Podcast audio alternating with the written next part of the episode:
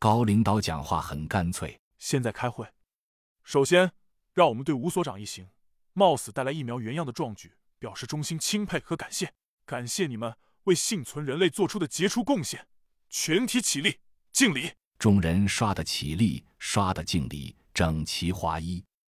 吴所长回礼，真洛二人已脱离军籍，故而肃立。礼毕后，再次就坐。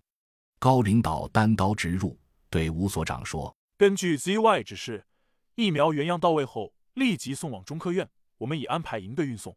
同时，JW 指示。”由我部就地整装，安排车辆运送人员、装备、物资前往首都与主力会合，而后一并以铁路运往西部。吴所长，你是这里军衔职务最高领导，还有什么其他指示？吴一鸣将军微微点头，并不含糊，也直接道：“只是谈不上。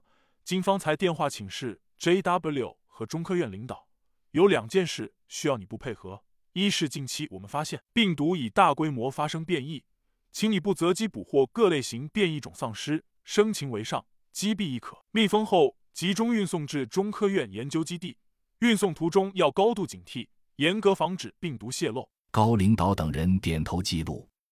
第二件事，经向 JW 领导汇报请示，鉴于此次疫苗运送途中，你部转业军官甄孝阳、洛奇等人表现突出，发挥作用巨大，决定根据战时军事管理条例，将二人及时重新征召入伍。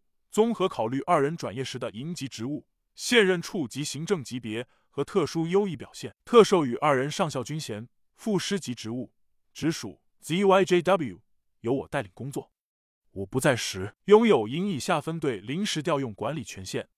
文件即日送达，根据需要先行到位工作，请你部予以解决相关问题，并给予保障补给。帐篷里响起了热烈的掌声，掌声毕，高领导笑道。这两个小伙子我印象很深，军政能力相当优异，射击格斗方面很有特长，头脑非常灵活，是我们重点培养的苗子。可惜当年一不留神放跑了，现在又被抓回来，莫非这就是宿命不成？最后一句竟开起了二人玩笑，真洛哥俩哭笑不得。这就是宿命。杨正也笑道：“尤其是甄秀阳，好好的政工干部不当，非要跑回去搞行政，怎么样？”放出你四百米，招招手，你还得回来。会议室一阵大笑。随后，与会人员各自发言表态，议定三天后整体出发，随即散会，各自分头忙碌。